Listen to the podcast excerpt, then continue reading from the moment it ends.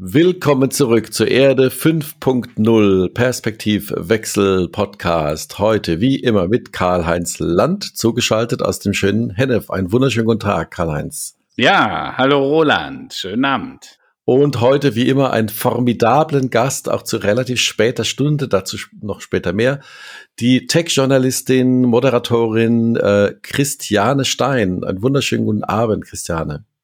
Guten Abend, hallo, schön, dass ich dabei sein darf. Sehr, sehr gerne. Wir freuen uns sehr. Äh, von wo aus bist du uns heute zugeschaltet? Aus Köln. Na, wieder mal die Aus Kölner Runde, wieder mal mit weiblicher Beteiligung. Ähm, ich möchte jetzt schon mich bei unseren Hörerinnen und Hörern entschuldigen. Es ist späte Stunde. Ähm, unsere Zunge, also zumindest meine, ist schon ein klein wenig gelockert. Wir haben schon zwei wilde Tage hinter uns. Zum Thema wilde Tage, da kommen wir jetzt drauf zu, äh, weil wir sprechen mal wieder über Corona, über neue Geschäftsmodelle und wie sich das so auf die Event- äh, und Moderatoren und Sprecherebene so ausgewirkt hat. Aber wir starten natürlich immer gerne mit unserer Einstiegsrubrik Thema des Tages. Jetzt ist ja der Tag schon etwas fortgeschritten, Karl-Heinz. Was ist denn für dich heute die Schlagzeile des Tages? Also, man muss es ja sagen, und ewig grüßt das Murmeltier, es ist immer noch Corona. Äh, bemerkenswert ist, dass inzwischen in Amerika über 130 Millionen Menschen geimpft worden sind. Und äh, Joe Biden hat angekündigt, dass man in den nächsten zwei Monaten damit 90 Prozent der Amerikaner geimpft haben möchte oder zumindest ihnen einen Impftermin angeboten haben wird und so einen Impftermin im Umkreis von nicht weiter als acht Kilometern. Das nehmen die Börsen zu immer neuen Höchstkursen auf, ja. Also wenn man sich das mal anguckt, äh, der mhm. DAX mhm. hat heute das erste Mal die 15.000er Marke übersprungen, also komplett crazy, das hatten wir noch nie, als gäbe es gar keine wirtschaftliche Krise, äh, verrückt. Ähm, in Deutschland fetzen wir uns im Moment. Ne? Herr Laschet hat eine volle Breitseite abbekommen von Frau Merkel, ähm, die sich bei der Anne Will doch ein bisschen beschwert hat über so manches Verhalten der Politiker oder der Ministerpräsidenten äh, mit ihrer laschen Öffnungspolitik. Und man muss natürlich eins sagen, wenn du dir die Indizes anguckst, also die Inzidenzien, um es ganz mhm. genau zu nehmen. Das ist natürlich traurig. Und äh, ich habe gestern eine Grafik gepostet, die sehr schön ist äh, auf, auf Facebook und LinkedIn, ähm, wo ich einfach mal gezeigt habe, wie so eine Kette reist. Ne? Also wer zu Hause ja. bleibt, wer nicht ins Kino geht, wer nicht verreist und so weiter. Und das macht es eigentlich sehr schön deutlich. Wir sollten halt alle sparsam mit Kontakten sein und was wir äh, tun, wir testen halt sehr viel. Ne? Wir haben zu Hause mhm. jetzt Tests mhm. und äh, wenn wir Besuch haben, wenn, wenn äh, meine Mutter oder meine Eltern kommen, die jetzt inzwischen übrigens geimpft sind, die sind beide Na, über hurra, das ist schon ja, mal gut. Ich habe im Moment Immerhin. das Gefühl, dass das so sein wird, Jochen, unser Mitbewohner, wir sind hier so eine alten WG, der Stiefvater von Priska, der ist 79 ähm, und der sagt, ja, er wird dann wahrscheinlich geimpft, wenn er 80 wird, ja, äh, also ist dann im Dezember und ich habe dann spaßeshalber gesagt, ich vermute oder befürchte ich auch, ja, das ist aber dann irgendwie wenn du 80 ja, ja. So, dauert noch ein paar Tage länger. Ja. Es ist dann halt noch äh, 21 Jahre bis dahin, ne? aber okay, so what. Also das sind für mich so die, äh, die Höhen und Tiefen dieser Woche gewesen. Na, und Christiane, du warst heute auch schon wieder viel unterwegs. Ähm, du hast auch schon viel erlebt, denke ich mal, heute wieder. Was ist für dich so das Thema des Tages? Ja, also das, was ähm, Karl-Heinz jetzt auch angerissen hat, hier das Interview, das, das war jetzt nicht Thema des Tages, das ähm, Interview mit ähm, unserer Bundeskanzlerin von Anne Will habe ich natürlich auch mit Spannung verfolgt gehabt und natürlich so aus Moderatorensicht da auch drauf geguckt und ja. dachte so, die hat das echt cool gemacht. Also die hat das ja so höflich, aber so hartnäckig immer wieder mhm gefragt und ist trotzdem nicht zu ihren Antworten gekommen, was natürlich irgendwie auch spannend war. Es hat zwei ähm, Profis am Werk hier. Das echt, ähm, ja, das stimmt natürlich, aber sehr, ja, so wenig Konkretes, ne, und wenig mutig mal, ähm, mal was Handelndes irgendwie.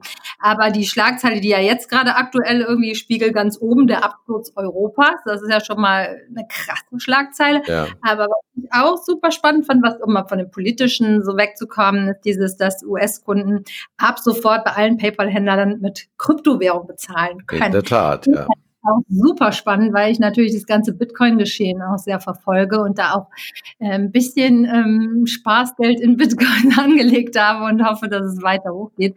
Oder ähm, auch die These da habe, dass ich das dann doch irgendwann äh, verzehnfachen wird in den nächsten Jahren. Also die Chance steht ja nicht schlecht. Ne? Jetzt sind wir ja äh, doch schon äh, ein paar Stunden länger über 50.000 äh, Euro pro Bitcoin. Mhm. Das ist ja tatsächlich ähm, ja sehr erfreulich. Und ja, Thema des Tages für mich. Ähm, ich, ich einerseits, äh, ich war das heute früh, glaube ich, dass endlich dieser dieser riesen Container, äh, dieser Containerdampfer, der im Suezkanal irgendwie festgesteckt war, äh, was ich vielleicht Vielleicht wollte der äh, Kapitän dort auch noch Pirouetten drehen oder irgendwelche Muster in den äh, Suezkanal reinfahren, dass der Welthandel wieder auf, dass die Fahrradteile wieder ankommen in Europa oder wo auch immer sie hingeliefert werden sollen.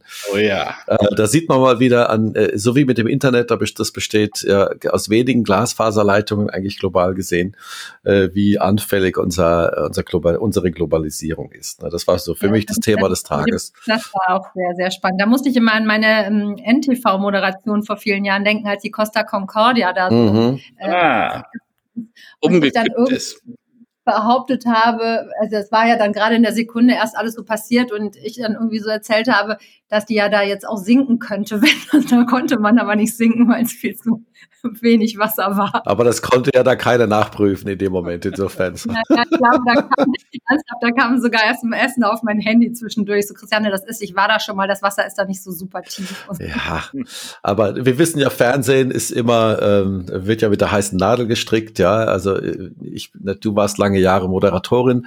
Äh, du kannst, äh, würde mich sowieso interessieren, ganz kurz, wenn du noch erzählen könntest gleich, wie so deine Fernsehkarriere bisher verlaufen ist. Ich durfte ja immer mal nach Frankfurt äh, zur Telebörse ins Studio morgens fahren äh, und da auch mehr oder weniger qualifizierte Dinge zum Thema Tech-Börsenergebnisse ähm, äh, oder, oder Tech-Zahlen äh, abliefern. Ähm, erzähl doch mal, du hast mir in der ähm, in unserem Briefing Call hattest du erzählt, du warst auch mal in einer Soap mal, weil ja, vor, vor ein paar Monaten zu sehen im deutschen Fernsehen. Genau, Wie bist du denn dahin gekommen, wo du jetzt gerade bist? Ja, der Sprung von, von äh, der Soap zu den Nachrichten, das ist schon ein Schritt, ne? Also der, der, der Schritt war im Grunde genommen, ja, Soap war so ein Nebenjob während des Studiums. Da habe ich mein Wirtschaftsstudium mit finanziert, indem ich halt bei der verbotenen Liebe damals noch mitgespielt ah. habe. Bin dann von der verbotenen Liebe zu den Moder Anmoderationen für die verbotene Liebe gekommen. Also dann habe ich nicht nur mitgespielt in der Serie, sondern ich habe sie auch anmoderiert und den Zuschauern gesagt, was jetzt im Fernsehen kommt. So war das nämlich damals noch. Da hat man das von jemandem erfahren, was gleich im Fernsehen kommt. Und von dort ist dann der Schritt dann natürlich nicht mehr so weit zu einer anderen Moderation oder zu einem anderen Sender. Und da ich halt Wirtschaft studiert habe und ähm, da eine Affinität auch zu hatte, bin ich dann bei den Nachrichten gelandet irgendwann. Aber da liegen natürlich auch mal viele Jahre dazwischen. Aber so wurde das Ganze dann irgendwann hatte das Ganze dann auch einen roten Faden. Und dann hast du dann quasi äh, Stück für Stück umgesattelt als Moderatorin äh, auf Events mit einem bestimmten Fokus, also Technologie, äh, Digitalisierung, ähm, ähnlich äh, ja, also ich, da seid ihr euch sicherlich über den Weg gelaufen, Karl-Heinz, du als Sprecher wahrscheinlich, du eventuell als Moderatorin. Und ähm, da, da war er echt. Ne? Ja, einer der ersten Digitali, also schon fast ein Jahr her, ne? Also es war einer der ersten Digital-Events, äh, der umgesetzt worden ist. Da haben Karl-Heinz und ich uns kennengelernt. Und da, da war ja damals schon viel zu tun, äh, digitale Transformation, Erde 5.0 äh, und, und diese Themen. Na, das, ich habe das ja auch immer parallel mitverfolgt, Karl-Heinz. Und da warst du viel gebucht und äh, ihr beide wart sicherlich sehr, sehr busy auf den Bühnen dieser äh, Republik oder auch dieser Welt. Mhm. Ja, und dann kam jetzt, äh, jetzt haben wir ja ein Jahr quasi Pandemie und dann kam ja erstmal der große Hammer. Wie habt ihr denn, ich würde gerne mit euch so das, das, das letzte Jahr mal für eure, also zum Beispiel für diese Kongress- und Eventbranche mal Revue passieren lassen. Ähm, wie hat sich das denn für dich angefühlt, Christiane? Auf einmal quasi nur noch, ähm, also so, mir ging das so in einem anderen Business, auf einmal nur Stornierungen quasi im, im, äh, zu erleben. Ja, war, also habe ich erst gar nicht so, so ist das ja oft. Ich bin oft bei den Nachrichten zum Beispiel gefragt worden, wie ist denn das, wenn man so ein riesengroßes Desaster irgendwie moderiert wie 11. September oder mhm. irgendwie sowas? Ist das nicht total furchtbar, das ähm, zu begleiten, so als Moderatorin? Und dann habe ich denen oft versucht zu erklären, dass man ja erst immer im Nachgang weiß, dass das jetzt ein riesengroßes, das kommt ja so scheibchenweise, ja, weißt du? Ja, ja. Dann, äh, passiert äh, gerade irgendwie ein Teil des Ganzen, wie Charlie Hebdo oder keine Ahnung. Es ist einfach noch nicht so klar, was das für ein Ausmaß ist und für eine Bedeutung mhm. hat. Und so war das ja mit, mit der Pandemie auch. Du denkst erstmal, ja, okay, jetzt ist das mal drei Wochen so oder jetzt ist das mal drei Monate so. Dass das dann nachher so ein Ausmaß war, das hat ja so ein bisschen gedauert, mhm. bis wir das gecheckt haben. Da ich neige ja dazu, so in Tatendrang zu verfallen und nicht so lange in Schockstarre zu verbringen. Und dann, ja, ist dann schon so ein bisschen eins zum anderen gekommen. Insofern war ich nicht allzu lange schockiert, wobei ich auch sagen muss, ich bin auch heute noch schockiert, äh, theoretisch, ja. ne? Das Ganze, so wie Karl-Heinz wahrscheinlich auch, weil es einfach crazy ist, was da aber das Geschäft hat sich ja extrem gewandelt, denke ich mal. Karl-Heinz, wie war das denn bei dir vor einem Jahr, als dann quasi so, also, wie, wie, oft, wie, oft, warst du auf der Bühne in den letzten also Jahren so im Schnitt? Also ich sag mal, vor der Pandemie war ich so 100, 110 Mal äh, im Jahr hatte ich einen Vortrag. Äh, an manchen Tagen, ich glaube Spitze, war drei Tage hintereinander drei Vorträge. Dass Aua. das überhaupt geklappt hat, frage ich mich heute. Ich hab, weiß gar nicht. Und, und zwar wirklich von der Schweiz über Frankfurt bis nach Hamburg. Alles an einem Tag, ja. Hattest du dann am Bühnenrand auch schon so Kleber, wo, wo du bist? So, hier bist ja, du. Ja, genau. Das, das, ist mir auch schon manchmal so gegangen. Ne? Aber ich bin ja. nie verkehrt, ich bin nie verkehrt angekommen. Allerdings muss ich zugeben, was das Lustigste, was mir passiert ist, äh, ich hatte wirklich, es war alles sehr spät, ich musste rennen, ich lauf auf das Gleis, ne, musste irgendwie von Köln nach äh, Frankfurt, ne, mit dem ICE, geht ja ganz schnell dann, ne, und da dann auch wieder auf die Bühne. Und ich springe in den Zug, den ich dachte, ich krieg ihn nicht mehr. Und mhm. dann fährt der auch wirklich los. Aber der fuhr in die andere Richtung. Der fuhr. Warst in Nürnberg irgendwann? Dann hatten so. die das Gleis gewechselt und ich in meiner Hektik. Ja, aber ich fuhr jetzt in die entgegengesetzte Richtung, musste natürlich dann in Düsseldorf wieder umsteigen, weil, Entschuldigung, wer will schon nach Düsseldorf, wenn du aus Köln kommst, ja? So, und dann in die Richtung Frankfurt. Und da habe ich mich tatsächlich dann verspätet, aber da haben die mich gedreht auf der Bühne sozusagen. Der, der ja. vor mir sprach, sprach dann, äh, nee, der, der nach mir sprach, sprach vor mir und dann ging das. So, aber Lange Rede, kurzer Sinn. Äh, dann kam der Lockdown und von 100, äh, es wird alles storniert zunächst mal, ähm, fand gar nichts mehr statt, also zumindest die ersten zwei, drei Monate. Es wird bei Christiane wahrscheinlich ähnlich gewesen sein, bis die Leute sich gefunden hatten. Und äh, dann passierte ehrlich gesagt wenig, weil dann kam die Verschieberitis. Die Leute mhm. wussten nicht, ne, machen wir es, machen wir es nicht, wann geht's wieder und wir warten erstmal und so weiter. Und äh, ich glaube, dann haben sich unsere Wege auch so ein bisschen getrennt, weil ich glaube, bei Christiane war es dann so, du, du gehst, gingst dann, also die digitalen Events für Moderatorin äh, oder Moderatorinnen und Rinnen gingen natürlich weiter, aber äh, für die Vortragenden wurde es deutlich weniger. Also das hat man dann schon gemerkt. Und dann habe ich ja angefangen, Romane zu schreiben und Bücher, weil ich gesagt habe, irgendwann muss ich ja jetzt in der Zeit tun. Und das Verrückte war, äh, ich hatte dann eine sehr ruhige Zeit für so zwei, drei Monate, wo ich gedacht habe, Mensch, wie schön kann das Leben sein, habe mich auf den Garten und alles Mögliche konzentriert. Aber ehrlich gesagt, heute, wenn du mich heute fragst, ich habe einen zwölf-Stunden-Arbeitstag. Ich sitze morgens um acht am PC und abends um halb acht oder jetzt im Moment, wir haben 20 Uhr abends und das mhm. wird jetzt noch bis äh, 21 Uhr mhm. gehen mit mhm. euch. Mhm. Nicht, dass ich das bedauern würde, aber das hat sich schon ganz schön geändert. Aber was ich gemacht habe, ich habe heute eine Dreiviertelstunde, ich habe ein Meeting gehabt, äh, mich kam jemand besuchen und wir sind im Wald spazieren gegangen. Ich mache also auch Waldspaziergänge und unterhalte mich während des Spaziergangs. Sehr gut. Und Christiane, wie lange hat es bei dir gedauert, quasi diese, äh, sag mal, äh, ja, zu realisieren? Da hat sich jetzt wahnsinnig viel verändert.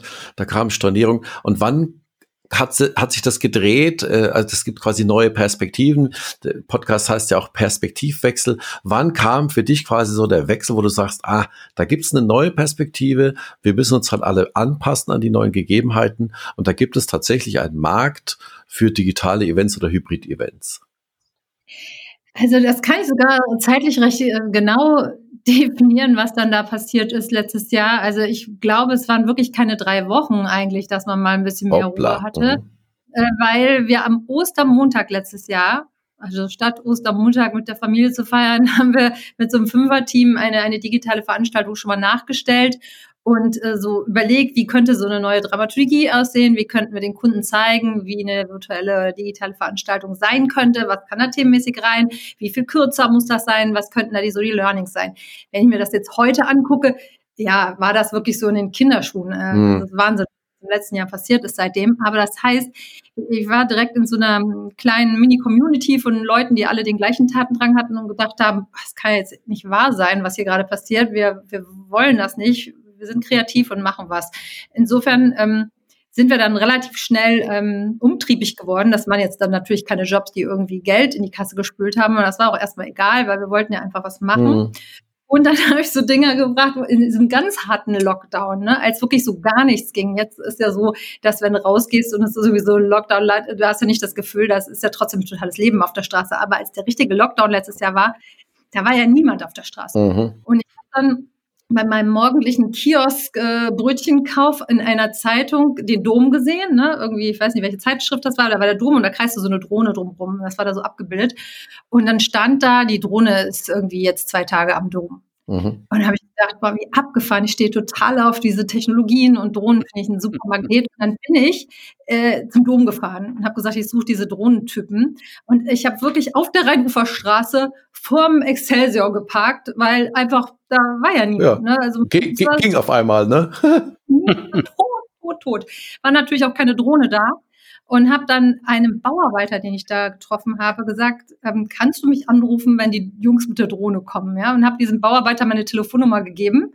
Und er hat mich nach einer halben Stunde angerufen und gesagt, die Jungs mit der Drohne sind da. Nee, gut. Das war so cool.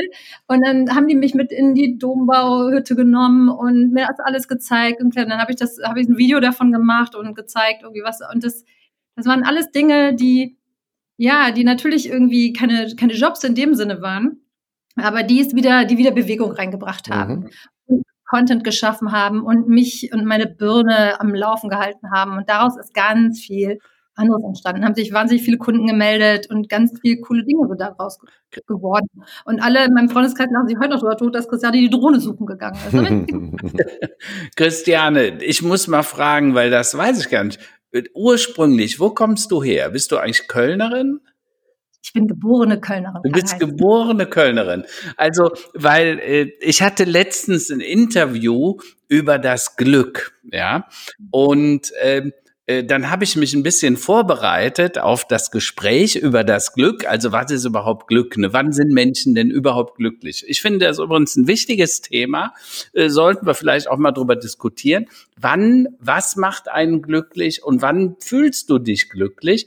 Weil meine Erfahrung ist, das hat sehr viel mit Erwartungshaltung zu tun. Ja, also wenn du wenig erwartest, und du kriegst was, dann bist du oft sehr happy. Und wenn du aber ganz viel erwartest, also äh, Roland weiß das, ich habe ja für Leute gearbeitet, die Multimilliardäre sind, ne, die dann fünf Yachten hatten, aber nicht so kleine, so Yachten, die so ab 50, ja, ja. fünf und zwei Jets und so weiter. Mit dem sind wir viel unterwegs gewesen und durch die ganze Welt getingelt. Und äh, aber ich behaupte, die waren nie glücklich. Nö, also nö. weder mein alter Orakelchef noch mein MicroStrategy-Chef. Äh, äh, und ich weiß auch gar nicht, woran das lag. Aber es hatte mit Erwartungshaltung zu tun. Und der Kölner, das ist ja so ein bisschen der Buddhist der Europäer, ne? Weil äh, wenn ich so an diese Sprüche denke, it could wie it could, it is wie it is, ähm, et hätt noch immer Jod hier jange, wat fort is es fort, ne? Et blieb nix wie et war. Wat, also was will uns dieser Spruch sagen? Äh, äh, es bleibt nichts wie es war, heißt, sei offen für Neuerungen ähm, und beklag dich nicht, sondern mhm. finde dich mit den Dingen ab.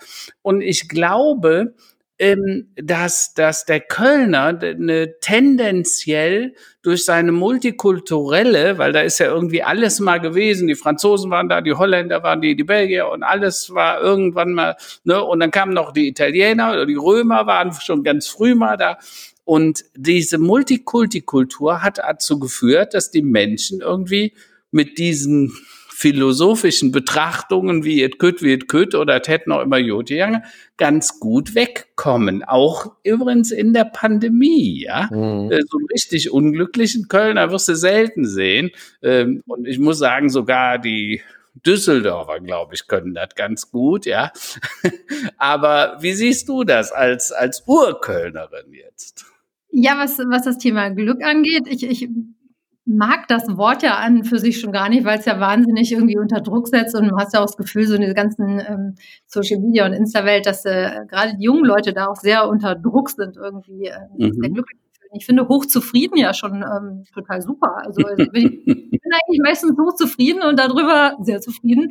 Ähm, erstmal glaube ich, dass ähm, von dem Multimillionär, von dem du gesprochen hast, ich glaube schon, das, das kann theoretisch auch ein glücklicher sein oder ein hochzufriedener kann auch ein unglücklicher sein, je nachdem, wie schnell er halt zu den Millionen gekommen ist. Ich glaube, es gehört immer so ein Weg dazu, um Zufriedenheit und Glück für Dinge zu bekommen. Wenn du zu schnell an die Dinge rankommst, entsteht das nicht immer unbedingt. Also ich glaube, es braucht einfach so, so deshalb haben so junge Fußballer, oder die bemitleide ich manchmal einfach über diesen schnellen Ruhm, den die haben, weil der Fall ja nachher so tief ist. Aber wenn du so kontinuierlich irgendwie dich irgendwie dahin arbeitest, wo du hin willst, ne? Und dann, glaube ich, entsteht eine Zufriedenheit, weil das halt so in, ne, es ist anders als ein Lottogewinn, der kann gar nicht zufrieden machen, weil du das Gefühl hast, du hast ihn gar nicht mhm. verdient. Also ich kann mich auch nicht äh, stundenlang vor Netflix setzen, wenn ich nicht den ganzen Tag irgendwas gemacht habe. Mhm. Ich kann das aber herrlich genießen. Wenn ich einen tollen Tag hatte, kann ich super abhängen und ja. habe nie ein schlechtes Gewissen. Und dann bin ich auch wieder total zufrieden. Aber es gibt einen so schönen Film zum Thema, also den habe ich auch meinen Kindern gezeigt, weil das einfach so schön klar macht, wann du nehmen wir mal das große Wort glücklich oder hochzufrieden, ja. Ähm, das heißt, alles steht Kopf. Das ist ein Zeichentrickfilm und da geht es um die Gefühle in der Birne. Einer, einer ist die Angst, einer ist der Ekel, einer ist Freude, einer ist Trauer. Und diese Zeichentrickfiguren machen unglaublichen Unfug in dem Kopf von so einem jungen Mädchen. Und das Ende nachher, und ich weiß auch, dass das unter Psychologen ganz gerne gezeigt wird, der Film, so im Studium und so, weil der so cool ist. Nachher kommt im Grunde genommen raus, dass du ähm, Trauer wie ein Trauerklos dargestellt ist und man will die ganze Zeit eigentlich nur Trauer weghaben, man möchte Trauer dissen und mhm. mobben und man will ihn nicht da haben, dass der total wichtig ist, um Freude zu empfinden. Und ich glaube, es braucht einfach beides. Und das hast du natürlich mit so einer Pandemie irgendwo. Ne? Du hast so diesen Schock und dieses, diese Wut, wie kann das nur sein? Und dann hast du aber wieder ein Erfolgserlebnis, wenn was klappt. Und so hat das so seine Höhen und Tiefen. Mhm gesunde Mechanismus. Kann ja nicht immer nur das kann ich, kann ich durchaus nachvollziehen. Also bei uns war es so, dass wir auch, also meine Frau und ich, äh, extrem busy waren, also noch, noch, noch busier, als wir jetzt gerade sind. Äh, und mhm. extremes Wachstum, extrem erfolgreich auch, aber wir konnten das gar nicht genießen. Also wir hatten gar eigentlich überhaupt nicht die Zeit, irgendwann mal zurückzulehnen und sagen, ah, gut so, wie es jetzt ist. Ne? Und ja. jetzt war natürlich letztes Jahr das andere Extrem, ja, wenn man also ein Geschäft äh, zu 90 Prozent quasi verliert, ne? dann ja. äh, guckt man sich mal um und sagt, ja, was ist denn eigentlich wirklich wichtig? Also was macht ja. dann eigentlich wirklich zufrieden? Ne? Da ist es tatsächlich die Kinder, der Frühling, der Garten, was auch immer. Also für eine Zeit lang ist das ein guter Ersatz, ja, aber natürlich nicht auf Dauer. Aber tatsächlich danach beginnt ja die Zeit der Anpassung. Ja? Also Survival of the Fittest, sich mit den äh, Gegebenheiten entsprechend ja da zurechtkommen. Äh, wie leicht ist euch das denn gefallen, äh, mhm. sich anzupassen auf diese neue Formate und neue Art von Events? Wir haben ja auch, vielleicht Karl, möchtest du später noch was dazu erzählen? Du hast ja auch eine Kooperation mit einer äh, Eventagentur, mit einer Produktionsagentur. Mhm. Ähm, wie hat sich das für euch, wie einfach war das, sich anzupassen an die Tatsache, dass eigentlich kein oder fast mhm. kein Publikum da ist? Vielleicht, ich habe noch eine Frage äh, oder ein, ein, Thema, was mich interessiert, weil du gerade da auch von Kindern sprichst. Du hast es erwähnt, Roland, äh, und bei Christiane taucht es auch auf. Ähm, äh, diese, diese Geisteshaltung laissez-faire, ne? einfach mal laufen lassen, äh, lassen machen, ne? sie lassen sich machen oder lassen andere machen. Das, äh, das kommt irgendwann so, das waren Schlagworte aus dem äh, Wirtschaftsliberalismus, ganz offen gesagt. Und der ist später dann auch in die Kindererziehung eingezogen, zu Beginn des 19. Jahrhunderts. Und man hat bewusst auf Regulation, Grenzen und Vorgaben verzichtet. Ne? Das war so die Geisteshaltung des Liberalismus oder Libertarismus.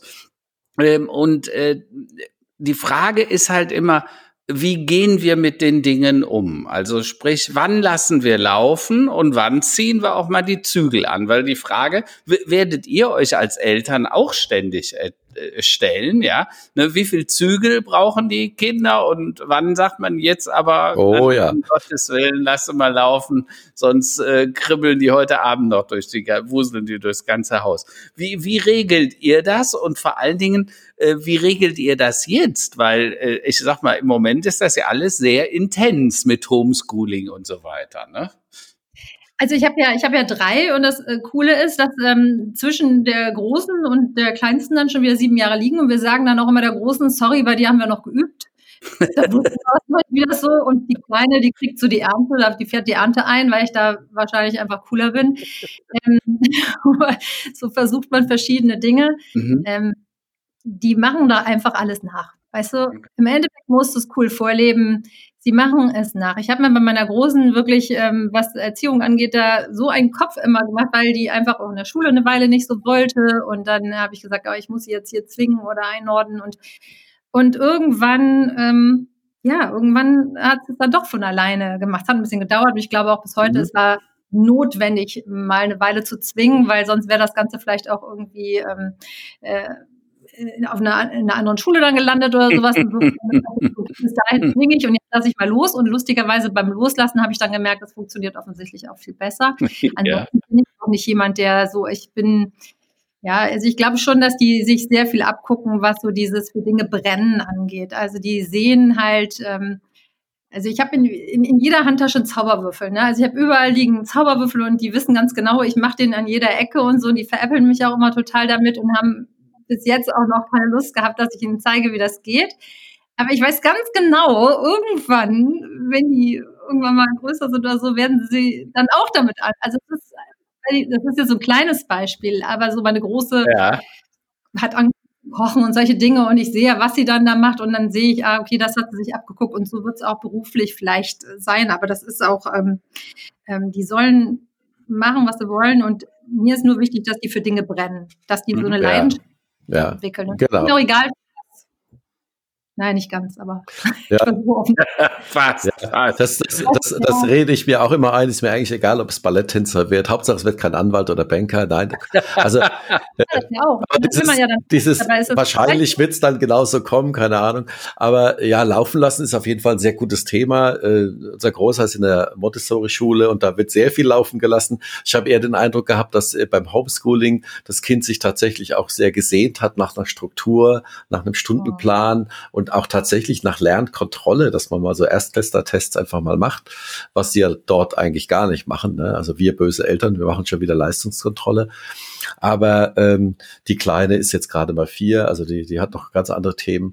Aber da haben wir noch Glück gehabt. Ne? Also unsere sind noch relativ jung, mhm. äh, wobei. Ja, schwierig dann, ne? Also das war richtig härter. Ja. Also für die Kinder, eine, ne, ältere Kinder hatten, war das wirklich einfacher als für die ganz, ganz Kleinen, weil mhm. die brauchen ja nochmal ganz andere Aufmerksamkeit. Ich konnte ja theoretisch laufen lassen ein bisschen, weil die auch sehr fähig sind, das mhm. jetzt schon alleine mhm. zu machen. Und ansonsten, ja, kommen halt Freunde und wenn man die halt laufen lässt, dann gehen halt auch mal Dinge kaputt, aber dann, dann ist es halt so, ne? Das ist ganz klar. Man muss immer mal die Leitplanke äh, bringen und den Weg zeigen und alles andere dazwischen sollen sie bitte selbst entscheiden und selbst erfahren. Ich denke, äh, aber ich, wir sind jeden Tag Anfänger, was, was Kinder angeht. Das ist aber auch gut so. Das ist doch so. so. Nachher, wenn man, wenn man das dann richtig gut kann, ne, das, das ist aber auch mit vielen Dingen so. Und so ist es auch im Job und zum Beispiel, das kann man ganz gut verbinden jetzt auch mit ähm, mhm. So digitalen Konferenzen. Ja, das hat es in dem Sinne vorher noch nicht gegeben. Wenn du aber anfängst zu sagen, ich mache das erst, wenn ich das komplett kapiert habe, das Thema, und komplett weiß, wie das funktioniert, dann ist es ja schon zu spät. Genau. Du musst dann sind die schon 18. Genau, das heißt, du musst die obwohl du es noch nicht kannst. ja, das stimmt, das stimmt. Viele Dinge machen und es währenddessen lernen. Also ich, ich muss sagen, ich höre euch ja so gerne zu, weil bei uns ist ja die jüngste 26 ne, und die älteste 34. Der Enkel ist äh, 13 und im Mai kommt der zweite Enkel, ja. Ah. Das, da werden wir wieder geopert und geomert, ja. Das, äh, wir freuen uns schon sehr. Und ähm, naja, lange Rede, kurzer Sinn, dann hast du ein ganz anderes Verhältnis dazu. Ne? Und ähm, ich wünsche immer, wenn ich so an die Kinder und die, die Zeit mit den Kleinen zurückdenke, äh, dass ich einen Spruch früher gehört habe, den ich jedem, jedem äh, Elternteil nur immer wieder ans Herz legen kann. Jetzt bin ich ja gespannt. Und das war eine alte chinesische Weisheit und die sagte, ähm, bereite nicht äh, den Weg für die Kinder vor, sondern bereite die Kinder auf den Weg vor. Ja, also sprich, räum denen nicht alles weg, mach denen das Leben nicht so einfach, lass die selber machen, selber Probleme lösen. Und das ist ein Spruch, den habe ich sehr spät erst wahrgenommen, ja. Und manchmal wünschte ich mir, dass ich den vielleicht ein bisschen früher gehört hätte und beherzigt hätte, weil ich habe dann eine Zeit lang geneigt, dass man da so viele Sachen weg. Und heute klappt das aber ganz gut. Heute räumen sie sehr gut selber ihren Weg sozusagen auf. Also, aber das ist immer so mein Spruch, den ich Eltern gerne. Empfehle. Also man muss Geduld haben und sie machen lassen. Ne? Absolut. Okay, das absolut. ist richtig. Das ja, und sie stark machen. Ne? Also ich ja. nie, nie, nicht so in die Opferrolle gehen. Also ich habe auch viele, also ich habe ja auch Jungs und Mädels, ich habe beide Versionen und ich habe auch oft ähm, von Eltern irgendwie mitgekriegt, dass die sagen, ja, mein Kind wird in der mhm. Schule nicht so behandelt oder gemobbt und so. Ich ja. sage, ich würde mich dann nie beschweren gehen, dass das passiert, sondern mach dein Kind stark. Ja, mach dein Kind stark und solche Kinder, das habe ich ähm, ja auch durchaus solche Themen haben gesagt, ja, stell dich hin und sag, nein, ich mache da aber mit und so. Und ja. das ist viel besser, als andere dann zu erziehen, weil das bringt ja gar nichts. Du musst Absolut. selber gucken, dass du Standing da hast. Aber du hattest vorhin was gefragt, äh, Roland, äh, äh was uns auch tatsächlich wieder verbindet, weil äh, nicht nur wir, also Deutschland hat eine Kooperation Neiro, äh, eine, eine Kölner Firma, eine Kölner Studio, äh, eine Eventagentur, ist also viel mehr als nur, die machen, äh, eigentlich war das eine normale Eventagentur, die haben dann angefangen auch digitale und jetzt hybride Events zu machen, sehr erfolgreich. Ähm, und lustigerweise haben wir uns da wieder getroffen, weil die Christiane arbeitet auch sehr viel für die. Du hast gerade jetzt aktuell eine große Session gemacht mit einem großen deutschen Verlag, Klett Verlag, ne, darf man ja ruhig sagen, ne? Nee, da war ich gar nicht dabei, Karl-Heinz. Nein, beim Kindertag war ich nicht dabei, aber bei der Genossenschafts... Ähm, ah, okay, okay.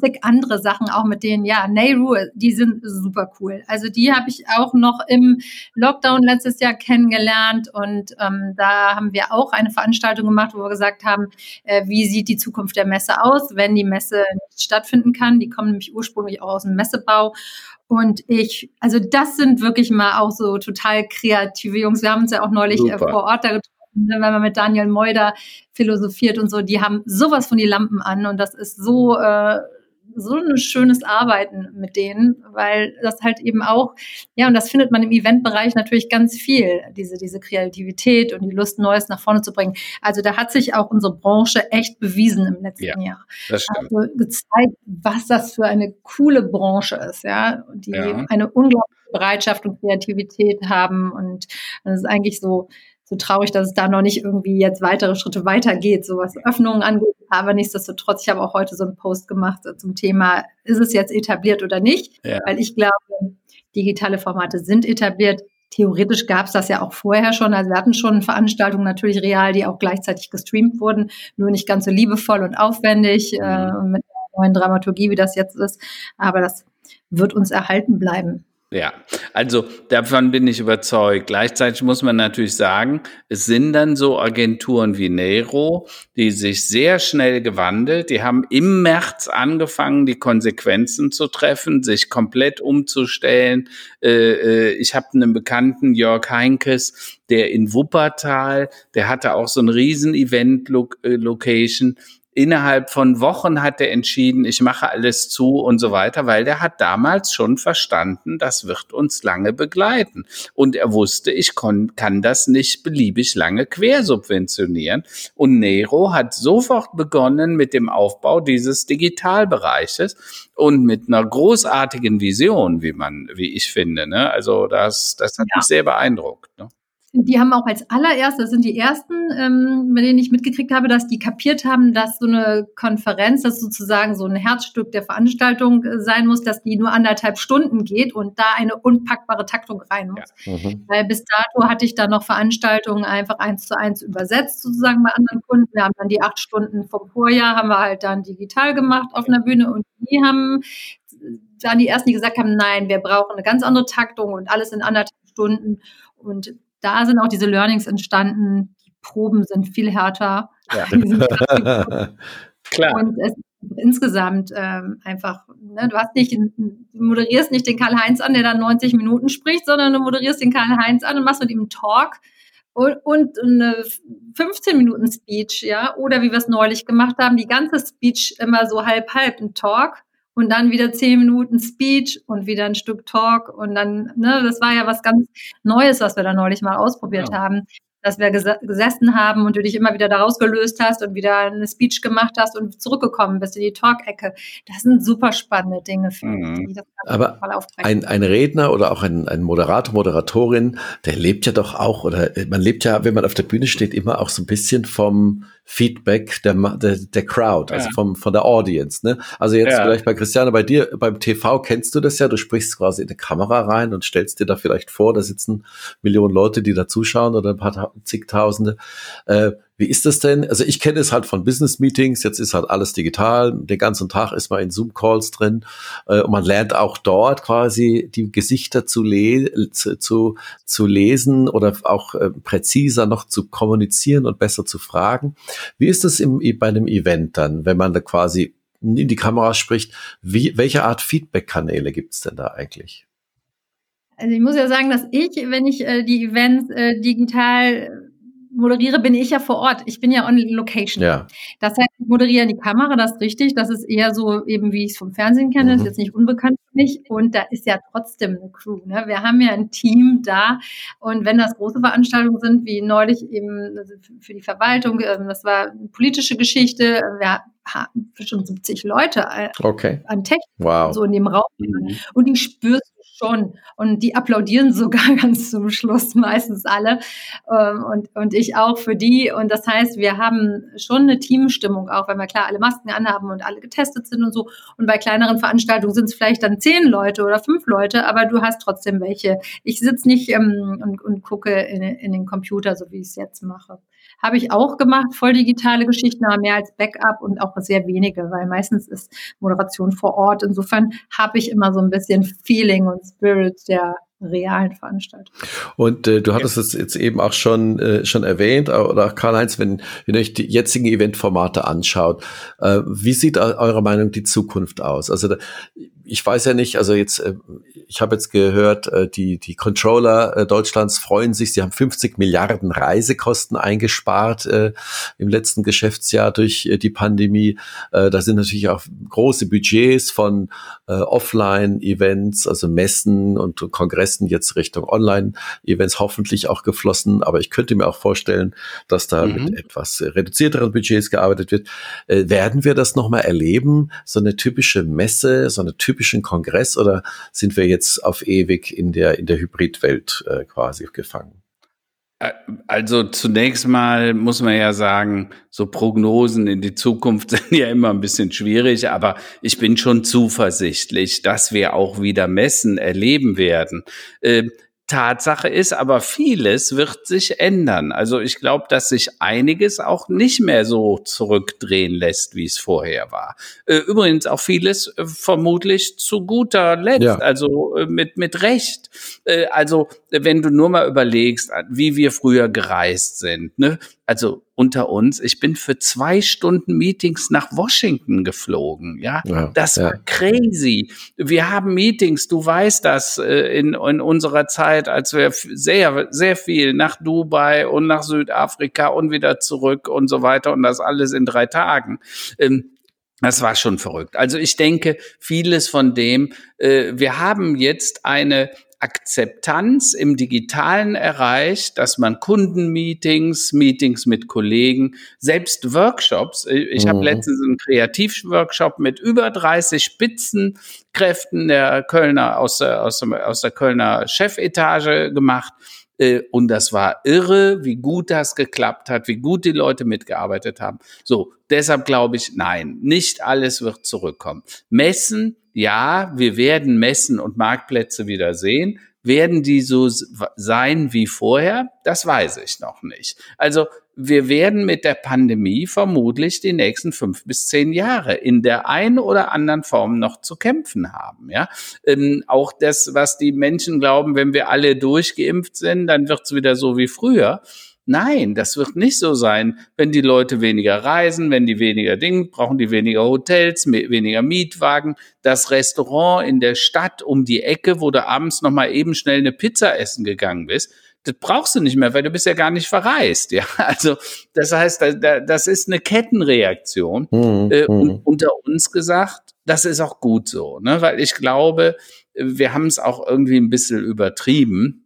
Und insofern äh, ist meine Einschätzung, es wird anders werden. Mhm. Äh, aber ich gefühlt sage ich, es ist gut so und wir müssen uns halt an die Bedingungen anpassen. Das ist das, was äh, äh, nix blieb wie es war, ne? Das sagt der Kölner und, mhm. und so wird es auch hier sein. Ich weiß nicht, Christiane, was ist deine Meinung dazu? Ja, was Messen angeht, hat sich ja vorher auch schon einiges da geändert, was Besucherzahlen anging. Und ähm, ne, Telekom war, hat ja, ist ja schon nicht mehr zu Cebit oder Cebit hat dann schon gar nicht mehr stattgefunden. Also das war ja alles ohne Pandemie schon im, mhm. im Abbau so ein bisschen oder im, im Neudenken.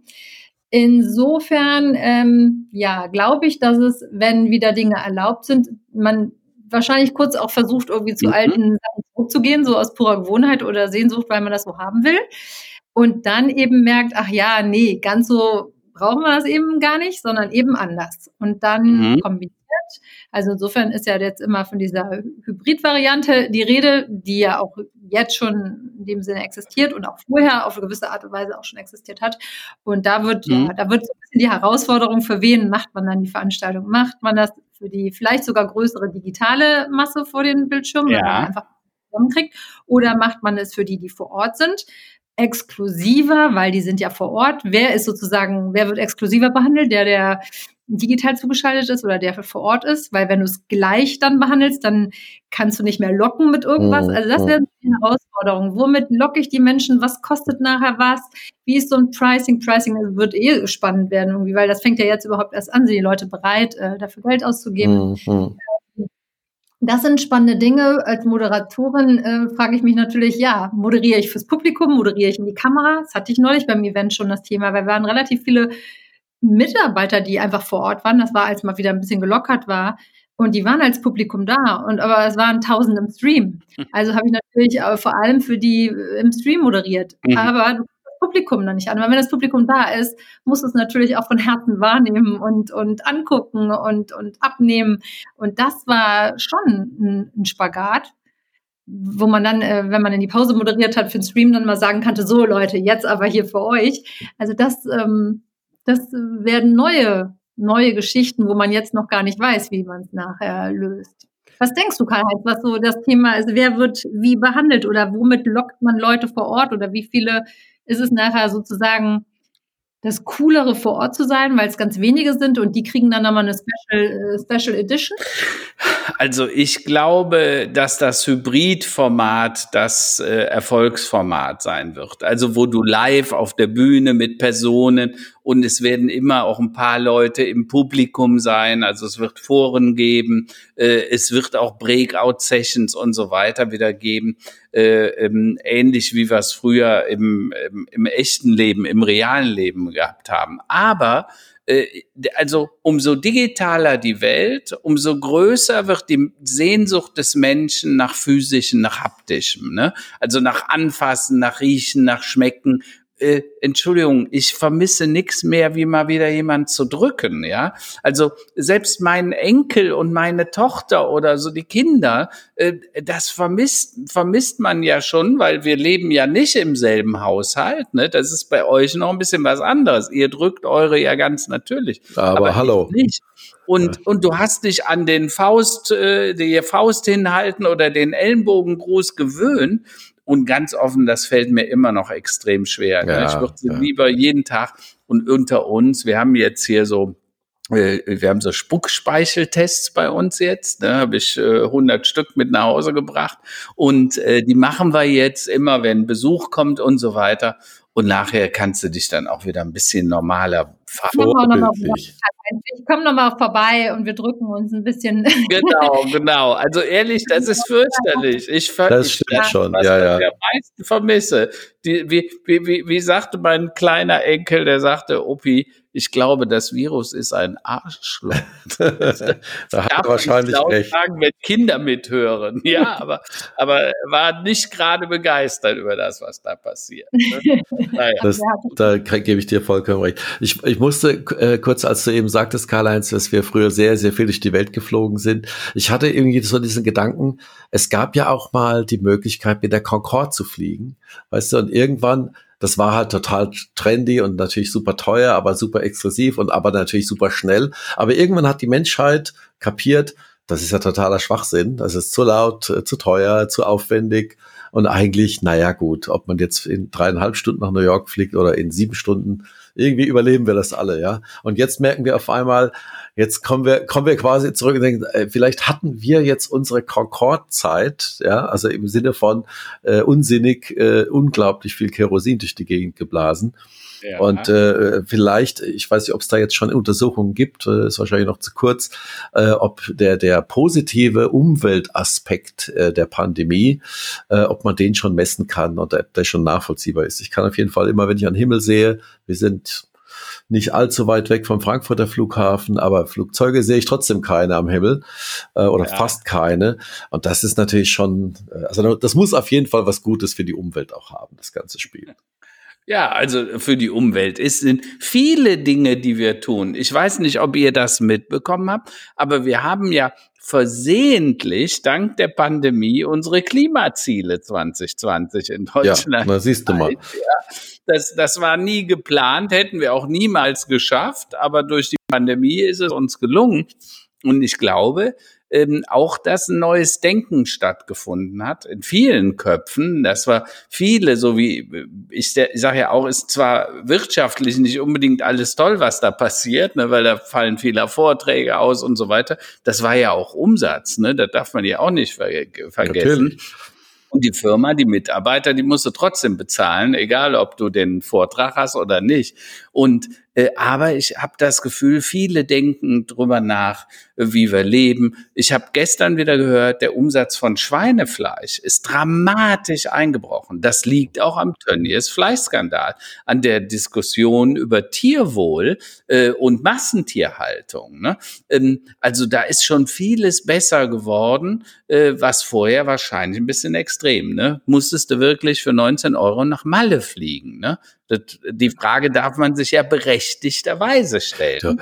Das, das, in Köln wären wahrscheinlich wirklich viele äh, sich aufgemacht. Du, die, der 19-Euro-Flug nach Malle war für viele die Grundlage, dort eine Immobilie zu kaufen. Was meinst du, wie die jetzt weinen, wenn sie da quasi kaum noch hinkommen? Naja, ja. naja. Mascher, ich kann dir nur sagen, die Leute, die in Malle in den letzten fünf Jahren eine Wohnung gekauft haben, äh, die haben so viel bezahlt wie hier für ein Haus. Äh, und bei denen wäre es, kam es nicht drauf an. Das tut denen zwar vielleicht weh, weil da sind viele Geizknüppel dabei, ja, dass sie jetzt statt 100, äh, statt 19 Euro 149 Euro zahlen müssen. Aber ich finde es okay und die Menschen werden das überleben. und das, ja. das glaube ich auch. Ne? Davon ja. geht das ganze ähm, Thema auch mit, mit Klimaschutz und Klimaziele und Nachhaltigkeit, das war ja auch ein Riesenthema äh, vor Corona. Ähm, für die Unternehmen. Und das war natürlich ganz viel auch Kongressmotto, Kongressthema. Und ich finde ja Mottos und ähm, Claims über Veranstaltungen immer total spannend und beobachte auch mal, was ist gerade so angesagt. Und das ist natürlich durch, also das Thema wurde durch Corona natürlich auch nochmal total unterstrichen, ne, weil mhm. das natürlich ganz in die Karten gespielt hat, genauso wie dem Digitalisierungsthema. Und ich finde es natürlich jetzt auch spannend, was sind so die Themen, die jetzt so als nächstes kommen? Was sind, mhm. weil momentan ist man ja immer noch wahnsinnig mit dem Next Normal und New Work und diesen ganzen Themen beschäftigt. Und was werden die Themen, und ich glaube, da hast du ja auch ganz viel mit dem Sinnökonomie-Thema und sowas ja auch super spannend, Customer Journey und solchen mhm. Geschichten das finde ich immer so super spannend. Wie kann man das so ein bisschen vorausdenken? Was sind so die Themen, die die Welt nächstes Jahr bewegen? Also ich glaube, dass viele Menschen äh, den Leistungsdruck und die Tretmühle gespürt haben, in der wir in den letzten 10, 20 Jahren äh, waren. Also viele haben gesagt, ich bin raus aus dem Hamsterrad haben dann zwar nachher festgestellt, dass sie in neues Hamsterrad gekommen sind, aber sie versuchen jetzt beharrlich dagegen anzukämpfen. Also ich stelle fest, mehr Leute sagen, hm, Stadt ist teuer, ich gehe aufs Land. Warum? Weil sie sich das jetzt besser leisten können, weil sie ja nur noch ein, zwei Tage in der Woche ins Office müssen und den Rest vermutlich Homeoffice machen werden. Das Landleben wird attraktiver, wird preiswerter. Du hast mehr Zeit mit den Kindern, da hat sich vieles geändert. Und ich glaube, das wird das Leben von vielen Menschen nachhaltig verändern und auch die, die Gedankenwelt, die dann dazu passiert. Absolut. Also da denke ich, werden wir noch viele, viele äh, ja, Überraschungen erleben in den nächsten Jahren. Äh, ich glaube, das ganze Event-Business auch, das wird hybrid bleiben. Und ähm, ich bin auch der Meinung, wir werden dieses äh, New Normal, das wird das tatsächlich ein New Normal bleiben. Und äh, so wie es früher war, das klingt jetzt so, so, so als, als würde man dem nachtrauen, wird es nie wieder werden. Es wird anders, es wird genauso gut, es wird andere Tretmühlen geben. Ja, also wir kommen ja gleich noch zu den Tops und Flops der Woche, da habe ich auch was zu beizutragen. Aber ja. es ist, ähm, äh, ich denke, wir können uns alle nicht beschweren, alle, die im Digitalsektor arbeiten und die sich anpassen können. Äh, das ist auch so der Aufruf nochmal an die Hörerinnen und Hörer. Ja. Neue Geschäftsmodelle, digitale Geschäftsmodelle. Wir predigen das jetzt schon die 40. Folge lang. Äh, schaut euch das an. Die Christiane hat ja auch erzählt, manchmal muss man auch improvisieren und sich rein äh, ja. bohren und einfach machen. Äh, und mhm. dann äh, gibt es auch immer wieder Perspektiven und, und äh, immer wieder neue Ideen und dann Lebe geht weiter, wie man so schön sagt auch. Wie mein berühmter Fußballer absolut. gesagt hat. Das ist so. Na, da kommen wir auch zu den Tops und Flops der Woche, oder? Hm? Äh, wer möchte einsteigen? Äh, Karl-Heinz, aber äh, Trump haben wir ja jetzt nicht mehr im Programm, ne? Das ist ja gut. Äh, Verdammt, äh, aber irgendwie, er fehlt auch jetzt nicht wirklich, oder? Ich, ich vermisse ihn Biden macht einen guten Job, ja. ja. Äh, die Amerikaner sind gut unterwegs im Moment, also back to normal an der Stelle. Äh, ja. Und das finde ich super. Ja, gut, dann fange ich mal an. Ähm, top. Ähm, ich war heute, und dann sind wir wieder beim New Normal, äh, mit dem Enkel ein Fahrrad kaufen. Sein Fahrrad war kaputt und ging wirklich nicht mehr, war richtig äh, hinten die, die ganze Schaltung und ließ sich nicht mehr reparieren. Ich war dann sehr erstaunt, was da in dem Fahrradladen los war. Ein Riesen, so ein XXL-Ding, ja. Äh, ich habe das noch nie gesehen. Die Leute fuhren immer mit zwei Rädchen raus, weil der Vater holte sich ein E-Bike und sie kriegte dann natürlich auch eins oder umgedreht. Sie kriegte eins und dann musste er natürlich auch, weil sonst kann der Opa ja gar nicht mehr mit der Oma mitfahren sozusagen. Äh, also sehr spannend, das zu sehen und was die da ausgaben. Ne? So an der Kasse mal eben vier, fünf, sechstausend Euro. Das Wow, gar keine Seltenheit da heute. Also spannend. Äh, aber was sich dahin zu neuer Mobilität entwickelt, ne? also was da an Fahrrad, äh, äh an Fahrrädern passiert, äh, das Auto ist, also nebenan ist der BMW-Händler, da war nichts los. War ja. nicht Und so viel los, ja. aber die hatten das super gelöst mit, da konntest du dich elektronisch registrieren und so weiter. Also es war wirklich spannend. Ein äh, äh, Flop war für mich diese Woche mit anzusehen, äh, wie, wie wir politisch reagieren, also die Berliner, dass die sich jetzt auch noch untereinander in die Wolle kriegen, die Ministerpräsidenten, ist ein bisschen peinlich. Äh, aber da sage ich, naja, ich hoffe, äh, dass wenn wir jetzt im April und Mai, Juni, glaube ich, dass wir sehr viele Impfdosen bekommen werden. Das spricht einiges dafür. Und dass wir dann tatsächlich im August, September in einen in Anführungsstrichen normalen Sommer gehen können und auch wieder einigermaßen mit gutem Gewissen verreisen können. Zumindest hoffe ich das, weil ich glaube, das brauchen jetzt viele. Oh ja, das, das wäre mal, das wäre mal wieder was. Die Kinder, die fragen auch immer, wann, wann mal wieder Thailand oder Ibiza oder sonst irgendwas. äh, obwohl die ja noch so jung sind, aber an solche Sachen können sie sich natürlich erinnern. Äh, Christiane, die was sächsische Schweiz ist ja, auch sehr schön. Ja, soll auch schön sein, auf jeden Fall, ja. Die Pfalz hier, der Odenwald, das sind auch sehr schön, aber die kennen wir jetzt halt schon in- und auswendig. Christiane, was sind für dich die Tops und Flops der, der Woche, der letzten Tage gewesen? Super schwer mit so Superlativen irgendwie sowas zu finden, was irgendwie besonders extrem schlecht oder gut war. Also ähm, hätte ich mich mal darauf vorbereiten müssen. Also erstmal war ich heute beim Friseur. Nach Ewigkeiten habe ich einen Friseurtermin gehabt. Das ist schon mal irgendwie super top in diesen Zeiten mit Corona-Tests und einem Pipapo natürlich.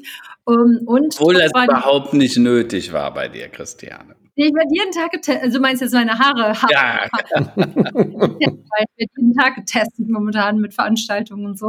Das wäre in dem Fall fast gar nicht nötig gewesen. Ja, doch, Haare war sehr, sehr nötig, Gut. auf jeden Fall. Aber danke für die Blumen. Ähm, dann war, ähm, äh, um im gleichen Atemzug top zu nennen, ähm, ein, ein Behördenbesuch, den ich mit meinen Kindern machen musste, weil wir äh, Pässe verlängern mussten und ich doch sehr positiv überrascht war, wie smooth das alles funktioniert hat mit Online-Termin. Also ich habe neulich eine Veranstaltung begleitet zum Thema Ver, ähm, Verwaltung äh, digital und was da jetzt alles kommt. Das heißt, es kommt noch sehr viel mehr Großartiges, aber es hat schon sehr viel, sehr geschmeidig funktioniert mit äh, sehr schnell drankommen, Online-Termin und ähm, auch ähm, Fotos sofort irgendwie ähm, digital ziehen. Und also ich war, ich habe diese Dame total paralysiert angeguckt, weil ich dachte, wow, das ist schon. Was beeindruckend, ja. ja, weil das ist ja immer so eine ganze Bürokratismus, der uns jetzt auch an dem ganzen in der ganzen Pandemiebewältigung unglaublich im Weg steht und wo jetzt mal aufgezeigt wird, warum wir so hinterherhängen. Mhm. Und da kann man sich natürlich auch darüber streiten, warum China da jetzt besser durchkommt. Wir haben natürlich ganz andere Datenrichtlinien und man möchte damit auch nicht tauschen mit Sicherheit, mhm. aber in dem Fall hat es dann einen gewissen Vorteil. So, das sind sozusagen Flops und Tops in einem, mhm. weil Dinge auf einmal gut funktionieren und man hat die, und da sind wir wieder bei der Erwartungshaltung. Ich war unglaublich positiv überrascht und deshalb hochzufrieden und nicht zu sagen, sehr glücklich, dass das alles total funktioniert hat. Du siehst, wie anspruchslos ich bin. Das ist schön.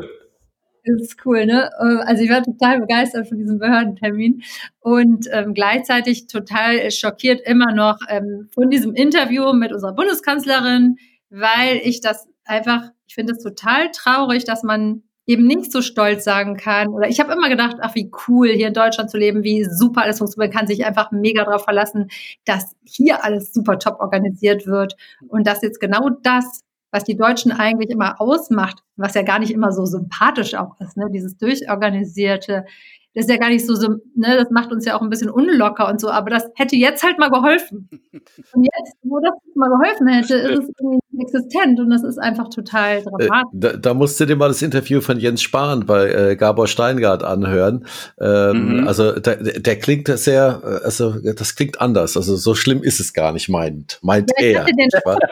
Also, das war meine erste Veranstaltung im Januar. Da hatte ich ähm, den, den Bundesgesundheitsminister ähm, selber im Interview. Und wenn man die Leute selber im Gespräch hat, ist man danach immer total begeistert von denen, weil die natürlich, das ist einfach so, die erzählen das so. Mhm ich habe auch dem Wieler neulich zugehört und war danach auch komplett überzeugt, dass das alles total krass und dramatisch. Und dann, wenn man sich dann wieder sortiert und seine eigenen Gedanken macht, sieht man es dann doch wieder.